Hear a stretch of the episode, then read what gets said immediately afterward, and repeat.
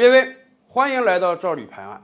此前的节目中啊，我们介绍过，今天在中国呀，房地产登记是越来越透明了，而且全国范围内的房地产登记信息联网也已经开始进行了。这么做有什么好处？好处太大了，尤其是要打击一些贪污腐败行为。以前我们经常看到哪个贪官被抓，说他在这个城市有一堆房产，在那个城市又有一堆房产。以前不联网啊，你想彻查一个贪官、一个违法商人的房产，你都不太好查。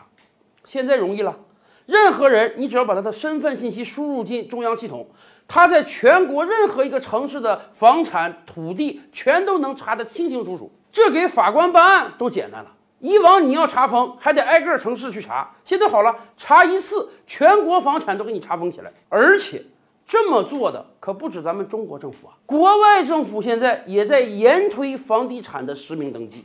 我们举个例子，加拿大，长久以来有很多中国人，尤其是中国富人，愿意到加拿大移民。为什么？气候好，管理松，华人多，很多中国富人。转移了大把的资产到加拿大买房子，而且那个时候在加拿大买房子啊，你都可以不用自己的名字，你甚至在海外注册一个离岸公司，然后经过非常复杂的股权结构啊，去持有那套房屋。也就是说，除了你自己之外，谁都查不到这个房子竟然是你的，以至于啊，长久以来，加拿大当地人对越来越多涌进来的中国人非常反感。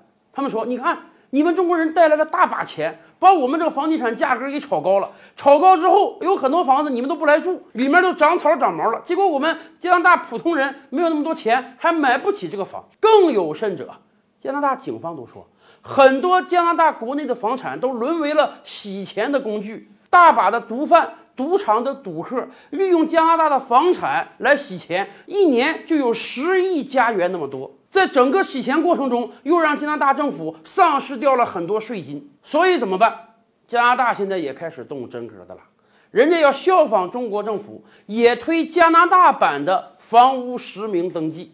从现在开始啊，任何一套房屋都必须厘清它的产权人究竟是谁，不可以再匿名购买了，不可以再找一些离岸公司歪七扭八的层层嵌套的持有了。所有房产的产权都必须是非常明晰的登记，而且要公示出来，任何人都可以查。以往你去买个房子，除了房产中介能告诉你这个房子是谁的，谁都不知道。现在不同了，等人家的系统上线之后，任何人都可以轻松地查出来这个房子的所有者是谁，或者反过来讲，某个人他在加拿大持不持有房地产？